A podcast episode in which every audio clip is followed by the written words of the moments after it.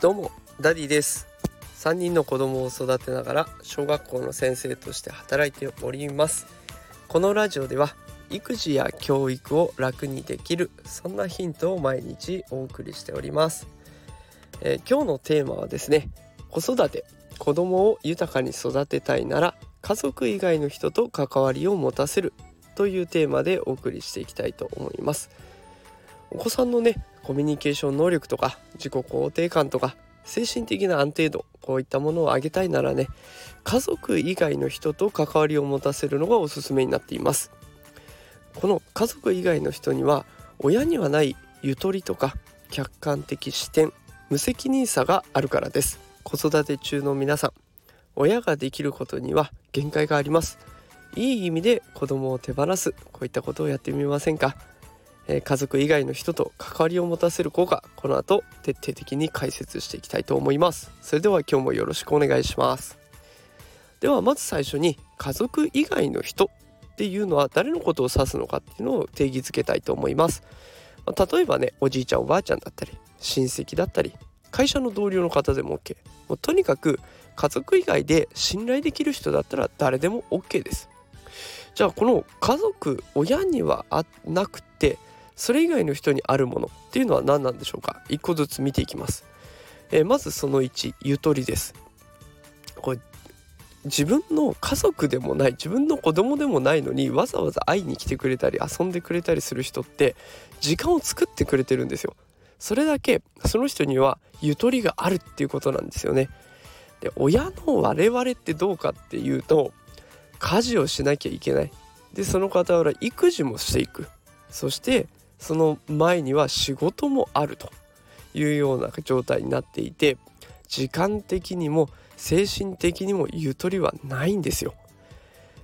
でも逆に家族以外の人だったらそのゆとりがあるから多少の失敗を認めることができます。我々親ってできるだけ失敗してほしくないんですよね。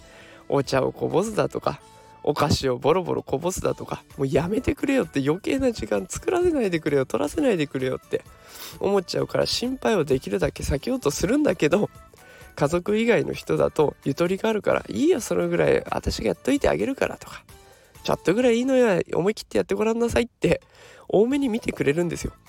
でその分子供の経験値は上がってきていろんなことができるようになってきます。だからねこの親にはないけど他の人たちにはあるゆとりっていうのを使っていきましょう。では続いて親にはなくてそれ以外の人にあるものその2は客観的な視点です。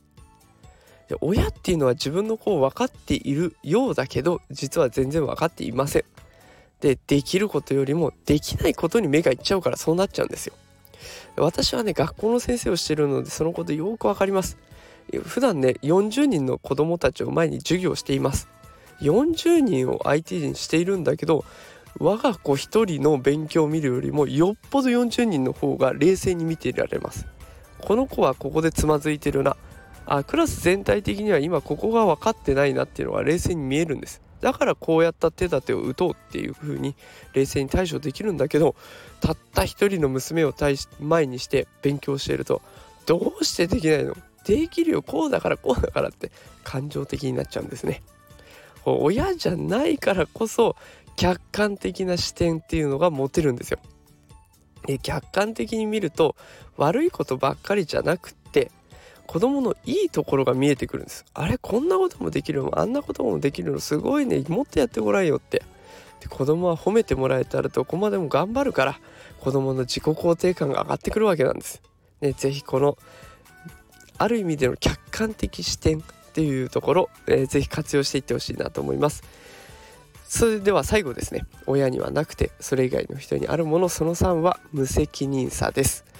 なんか無責任って聞くとそれじゃ困るんだけどうちの可愛い子供たちをどうしてくれんのって思われがちなんだけどこの無責任さって結構大事なんですよ。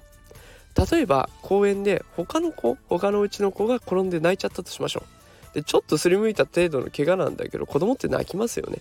でその時に親だったらすぐに駆け寄ります。大丈夫って。ちょっと洗いに行こう。絆創膏貼る。痛くない？歩ける？なんてもう心配の嵐です。で心配するとね子供って不思議なもんで余計に痛がります。余計に泣きます。心配されるとことを大きくしちゃうのが子供なんですね。で他の子だったら実際問題公園ですりむいたとしてもきっとそっと見守ってるだけですよね。特に何も手を出したりしませんよね。でこの無責任さどうせ親が何とかしてくれるからっていう無責任さがあるわけなんですよ。でもこれが子供を強くするんです。子供って意外とそのことよりもね痛かったよね。大丈夫だよ。大丈夫。ちょっとさ他の遊びしようよって言われた方が元気になるんですよ。ですぐ遊ぶんですよ。あんまり心配してもらわないでちょっと声かけてもらったもう心配してくれたじゃあ次行こうって言われた方が子供っていうのは明らかんとね遊んでくれます。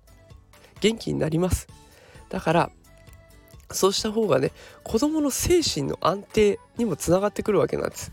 だから親があれこれ心配するよりもある程度の無責任さでおおらかに見てもらう。そうした方が子供の精神的な安定が作られますので是非ね活用してみてください。えということで今日はねゆとりとか客観的な視点無責任さっていうものをうまく活用して子育てやっていきましょうということを紹介してみました。でこれ実際問題本当に誰かに任せることができたら親自身にも余裕ができてお子さんに優しく接することができます。一石二鳥です。是非ね自分だけで何とかしようじゃなくていろんな人に関わってもらっていろんな人に助けてもらいながら子育てをやってみるっていうことをお勧めします。日曜日の中でこれ長い時間お付き合いくださってありがとうございました。毎日放送は続けていきますのでぜひお時間あったら聞いてみてください。それではまた明日会いましょう。さようなら。